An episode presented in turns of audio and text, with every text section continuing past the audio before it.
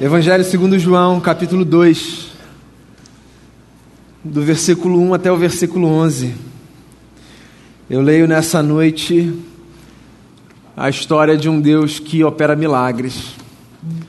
E eu espero que você tenha na sua vida percepções de alguns dos muitos milagres que Deus opera.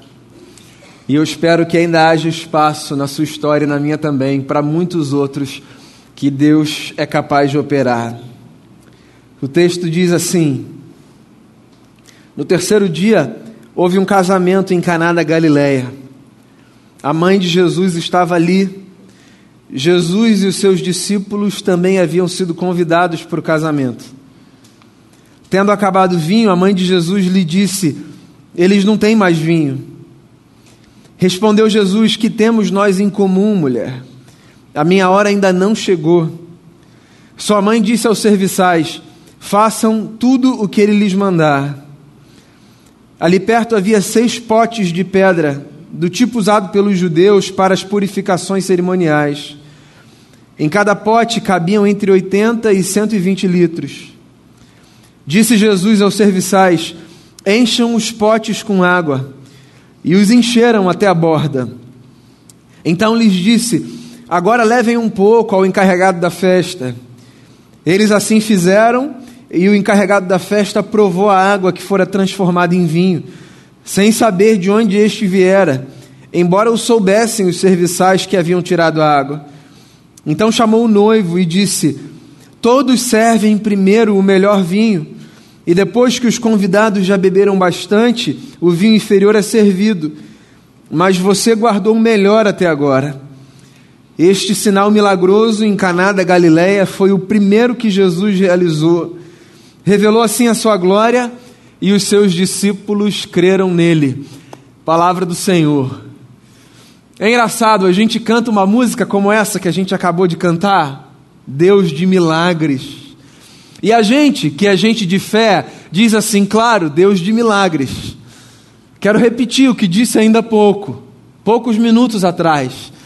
Há muitos milagres de Deus já operados na nossa vida que a gente podia testemunhar aqui e outros tantos que acontecerão. Não necessariamente milagres dessa categoria dos céus se rasgando e de coisas inexplicáveis e surpreendentes acontecendo. Talvez haja desses também, mas eu falo de outros milagres também, dos milagres comuns, ordinários, triviais. Coisas que são pequenas aos olhos humanos e que não renderiam um roteiro de filme de Hollywood mas que ainda assim a gente olha para elas e a gente diz assim: isso é um milagre de Deus na nossa vida. A gente sabe, Deus é Deus de milagre. Jesus é a expressão de um Deus que opera maravilhas. A gente afirma isso com uma facilidade que é própria de quem vive dois mil anos depois da vida de Jesus. Mas eu fico tentando me imaginar entre os primeiros seguidores do Cristo. E mais especificamente, eu fico tentando me imaginar entre os primeiros seguidores do Cristo que estavam com o Mestre nas suas primeiras aparições públicas. Porque olha só, ser um seguidor de Jesus depois de milagres operados era uma coisa, mas caminhar atrás dele, seguindo seus passos, e depositando fé na sua pessoa antes que nada tivesse acontecido ainda, talvez isso fosse um desafio um pouquinho maior. Você sabe, né? Jesus é a maior personalidade que a história conhece, do ponto de vista humano mesmo. Nenhuma figura pública mais falada, pesquisada, estudada, adorada, odiada do que a figura de Jesus de Nazaré. Mas houve um tempo que Jesus era um sujeito pouco conhecido da cidade de Nazaré. E esse texto que eu li é uma espécie de marco de transição, sabe? Até as bodas, após as bodas. Porque esse texto é o texto que fala do primeiro milagre público operado por Jesus. Até então, Jesus era um mestre que ensinava, que tinha leituras interessantes da lei de Moisés. A partir desse momento, Jesus passou a ser visto também como uma figura no mínimo interessante, porque conseguia fazer coisas que os outros não explicavam. A história é interessante porque ela não apenas nos narra um feito, ela nos aponta caminhos para as nossas próprias histórias caminhos de milagres. E o que está acontecendo aqui é o seguinte: Jesus foi convidado, junto com a sua mãe, por uma festa. Não uma festa qualquer, mas uma festa de casamento. Ou seja, entre as festas, talvez aquela a qual duas famílias mais se dedicam, mais se empenham, mais sonham, mais planejam. As nossas festas de casamento já são muito bacanas, eu pelo menos considero assim. A gente se reúne, passa algumas horas celebrando o amor de duas pessoas. Você não pode imaginar, à luz do nosso contexto, da nossa realidade cultural, como eram as festas da comunidade a qual Jesus pertencia. Eram festas muito diferentes das nossas. Se pareciam mais, com todo respeito, com uma espécie de rave do que com as nossas festas de casamento. Não pelo que rolava, mas pela duração, entende? Sabe essas festas hoje que duram três, quatro, cinco, seis dias que você fala que loucura, como é que esse povo consegue? Então, as festas de casamento da cultura de Jesus daquela época eram festas que duravam dias, sete dias. Eram celebrações longas que mobilizavam toda uma comunidade. As pessoas vinham e celebravam por sete dias a união de duas pessoas que resolveram, então, pelos acordos das famílias próprio do tempo, viver uma vida em comum. Era um acontecimento, sabe? Um acontecimento para as aldeias, para as cidades, para as vilas. Uma festa de casamento era aquele evento sobre o qual todas as pessoas falariam até a próxima festa de casamento. Era o evento. Razão pela qual nada podia dar errado. Na verdade, qualquer que seja a festa que você dê, petit comitê é uma festa para todo mundo. Se ninguém dá uma festa pensando, ah, se der errado, tudo bem.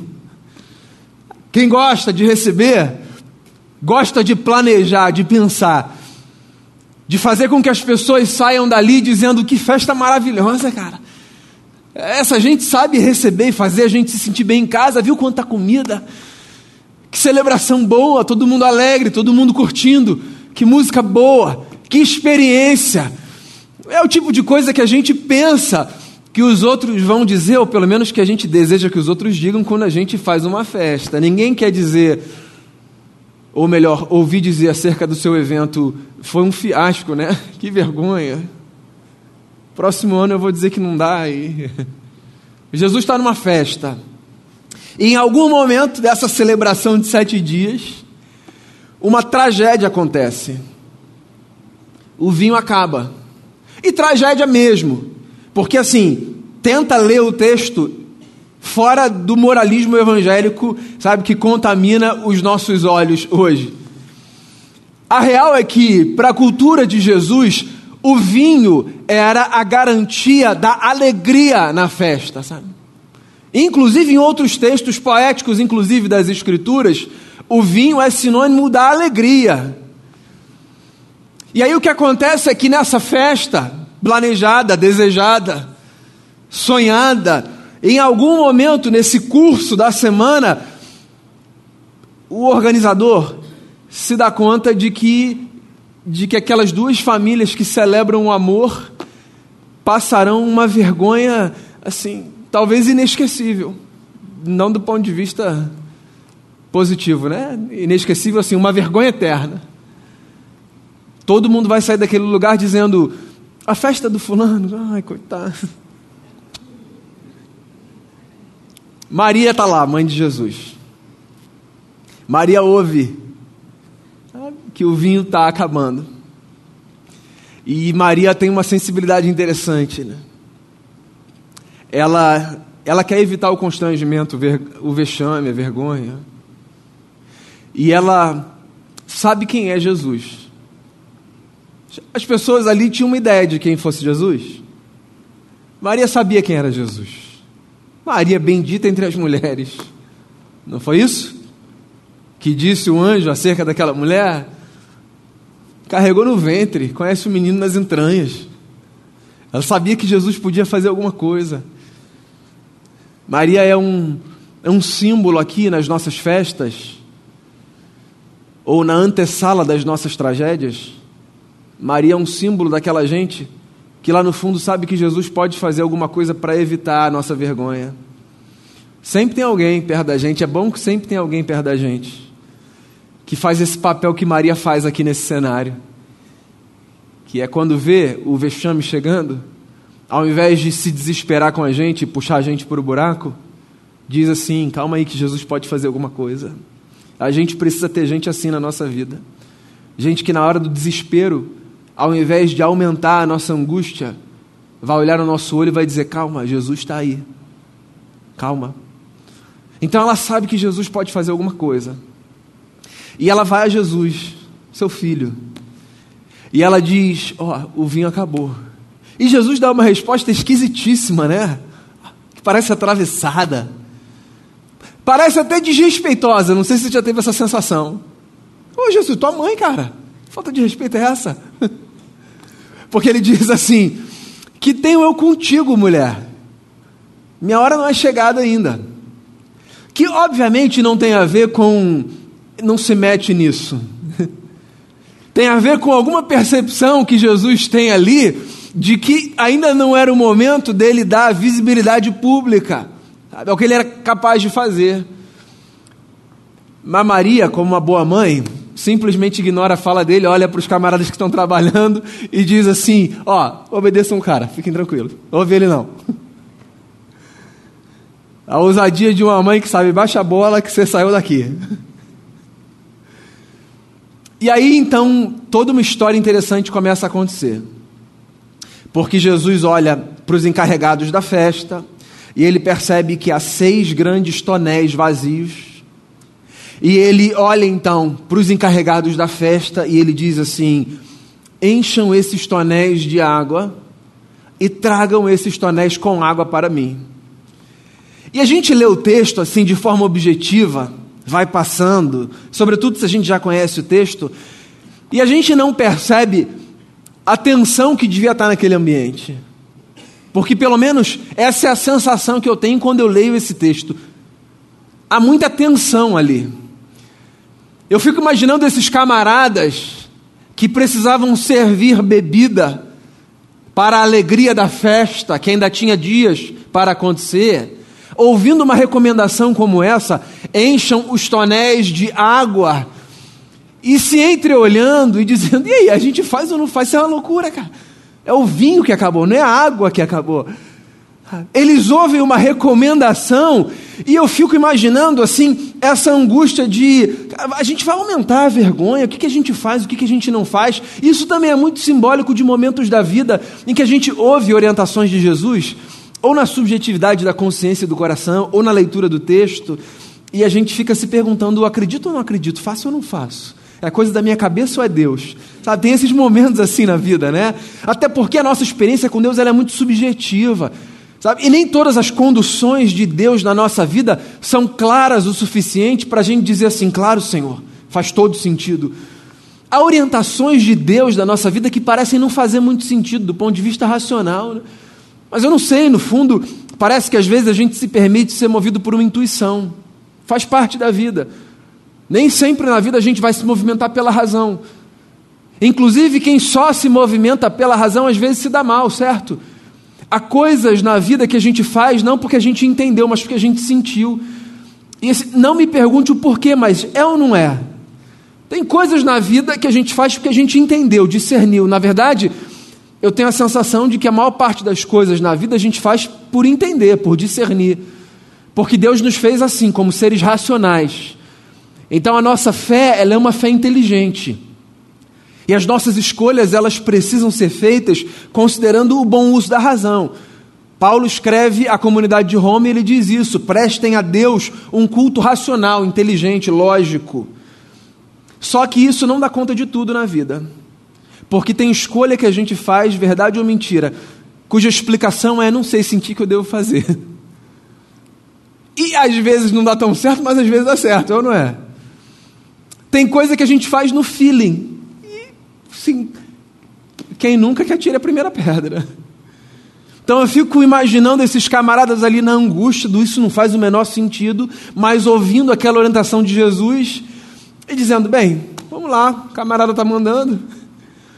Daí eles pegam os seis tonéis de água e eles o oferecem a Jesus. Está aqui, mestre. Seis tonéis de água, cheios. E aí Jesus diz: então, peguem uma taça. E eles pegam uma taça, Jesus enche. E diz assim: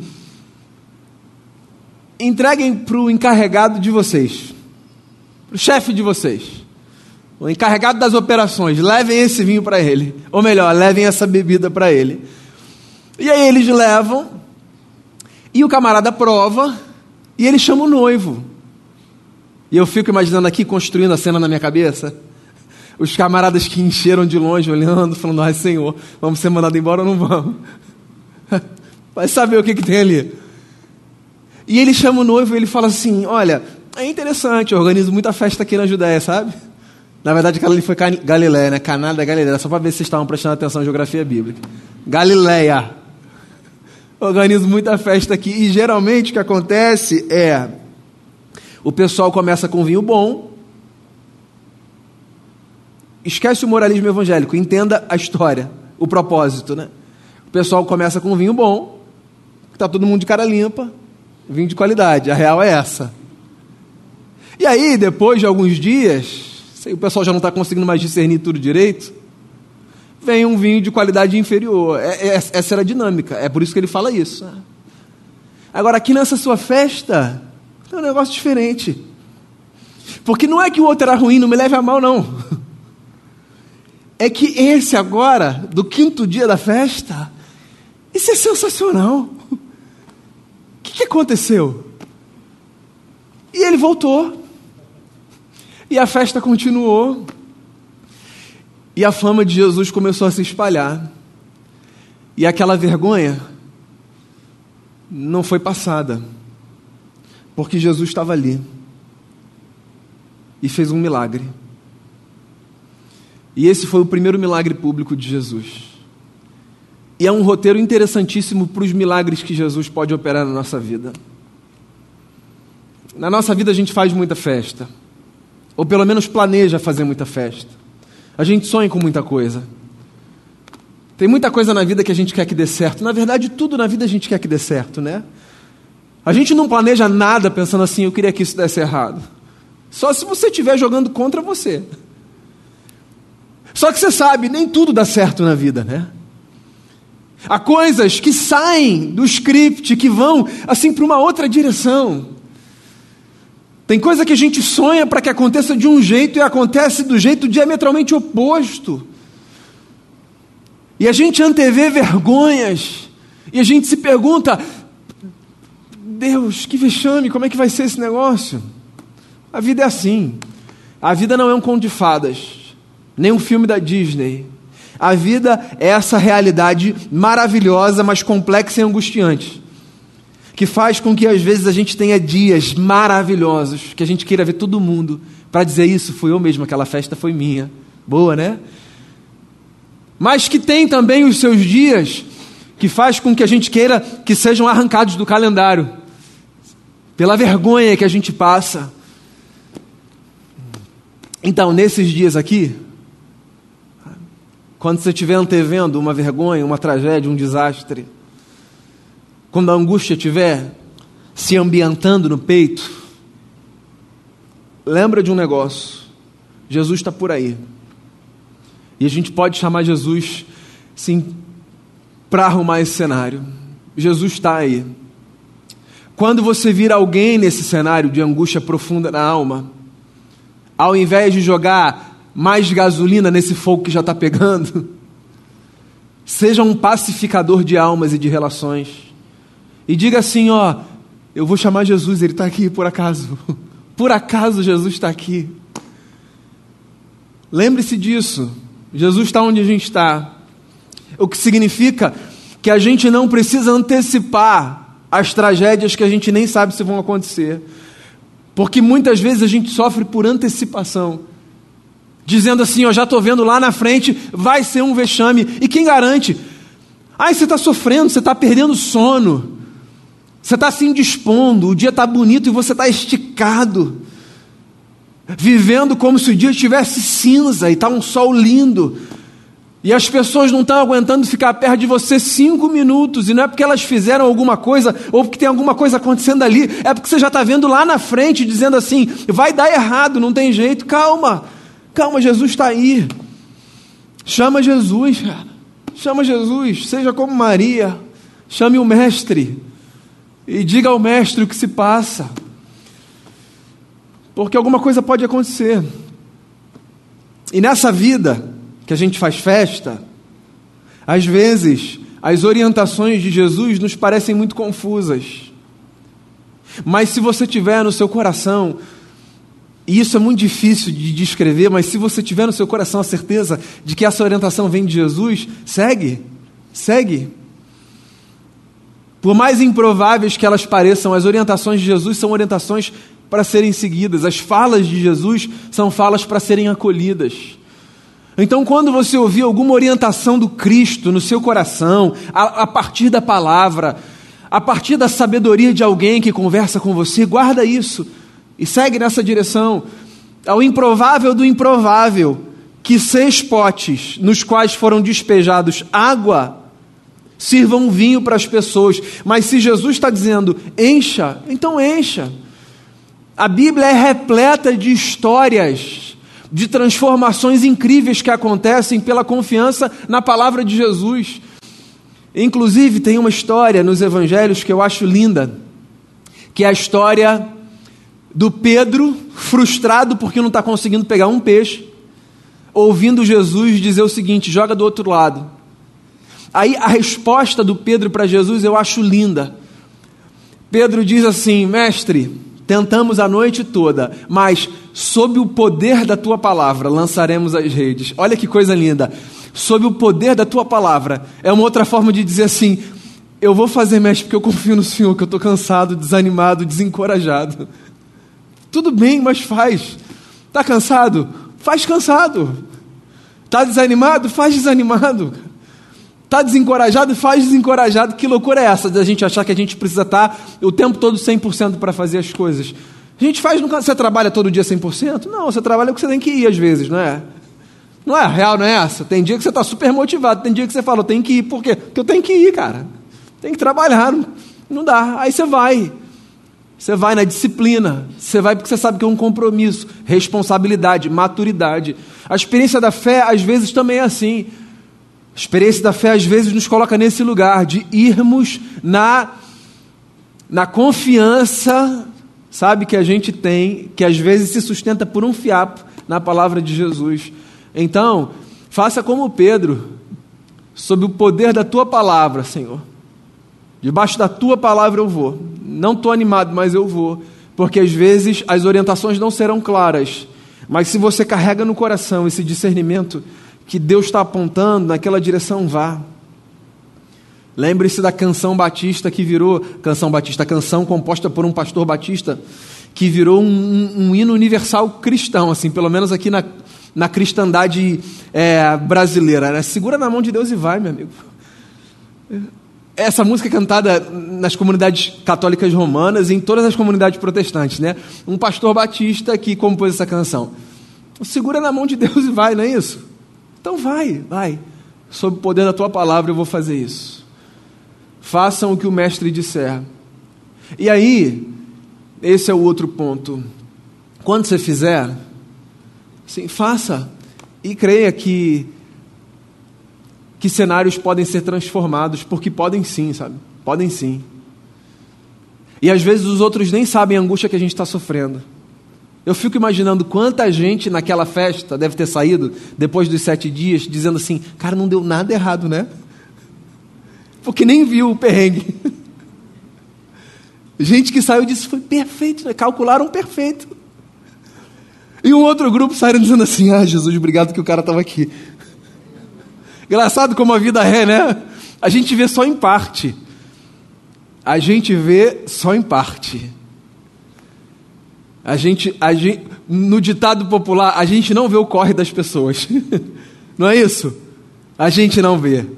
A gente vê o que aparece. E o que aparece é o fruto que a gente colhe, o que aparece é uma perspectiva assim muito pequena do todo. A luta a gente não vê. E tudo bem, assim, nem todo mundo tem que ver a luta. Nem todo mundo tem que ver a luta. A questão é que, vendo a luta ou não vendo a luta, a gente precisa se lembrar de um negócio: Jesus está com a gente, pode mudar as coisas e Ele faz milagre na nossa vida. Sempre fez e vai continuar a fazer. Eu acredito que Deus é Deus de milagre e que na sua vida, nas festas improváveis, quando as coisas estiverem prestes a dar errado, você não se esqueça, você pode olhar para o lado, Jesus está em algum lugar e você pode confiar na Sua palavra e alguma coisa pode acontecer que vai mudar completamente o curso do seu dia. Eu creio muito nisso. E eu espero que os seus olhos estejam muito abertos para você ver, continuar a ver os muitos milagres que Deus é capaz de fazer na nossa história.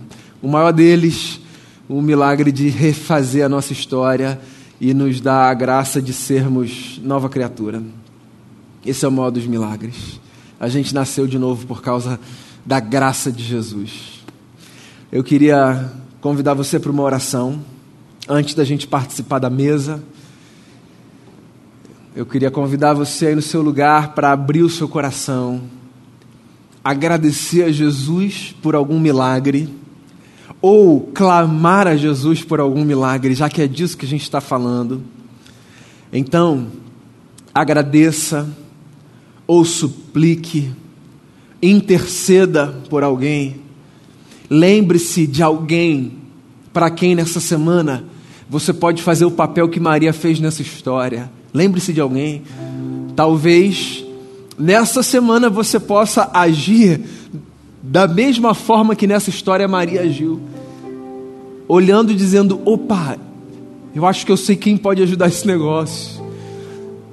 Porque você pode não fazer ideia, mas tem gente que não faz ideia que Jesus pode intervir em histórias. Então tem gente para quem essa boa notícia vai cair assim como como um presente. Então pense em alguém para quem você pode dizer nessa semana, ó, oh, Jesus pode te ajudar, eu quero orar por você, ou eu quero eu quero te oferecer um conselho, eu quero te apontar para alguém para você ir conversar. Pense em alguém, ore por alguém. Peça a Deus por um milagre, peça crendo. Jesus certa vez disse: Vocês pedem, vocês nem acreditam no que vocês estão pedindo. Esse medo nosso da gente parecer que está querendo controlar Deus faz com que a gente nem peça direito, que a gente pede sem acreditar. A peça e acredite. E está nas mãos dele. Peça, seu pai. Dia dos pais, ele é o seu pai. Pode pedir. E nessa oração, sem querer me meter nessa conversa sua do seu pai, não deixe de agradecer pela mesa posta, não. Porque a gente vai se aproximar dela, e a palavra diz que a gente deve se aproximar com discernimento do que ela representa. Então, faça a sua oração aí no seu lugar.